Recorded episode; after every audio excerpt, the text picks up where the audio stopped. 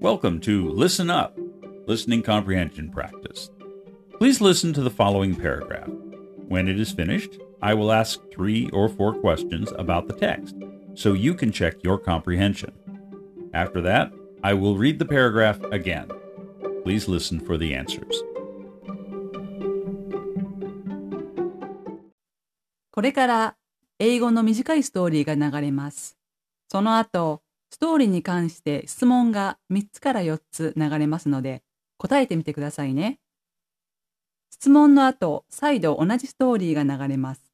そして、正解も流れますので、どうぞ答え合わせしてみてくださいね。Samantha was feeling nervous before her big presentation at work. She had been preparing for weeks and was eager to impress her boss. As soon as she entered the meeting room, her colleagues greeted her with smiles and said they were all ears to hear her presentation. Samantha took a deep breath and started her presentation confidently, feeling fired up to showcase her hard work. Question 1. How did Samantha feel before her presentation? Question 2. What did Samantha's colleagues say when she entered the meeting room? Question 3. How did Samantha feel during her presentation?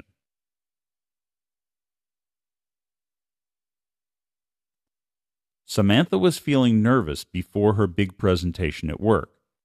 She had been preparing for weeks and was eager to impress her boss.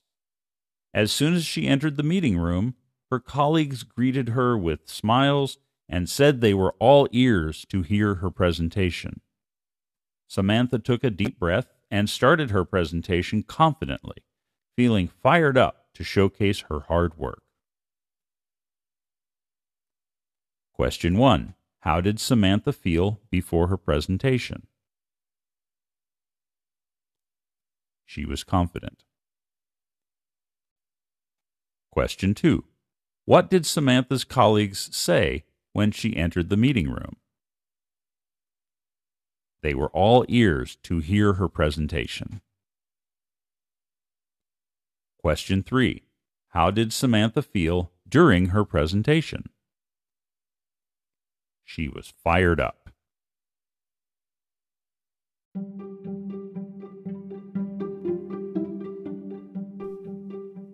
How did you do? Did you hear all the answers? If so, good job. If not, please go back and listen again. You can do it. And we'll see you next time.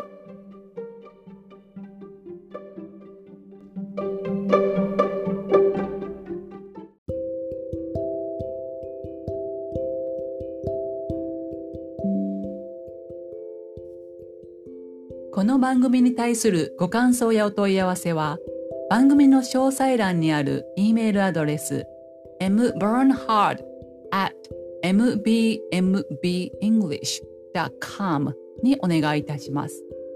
また、あなたの英語のスピーキング、リスニング力が上がる英語コーチングのサービスをご提供しております。ご興味のある方は、アメブロにバーンハード美穂子の名前でブログを投稿していますので、そちらをご覧いただければと思います。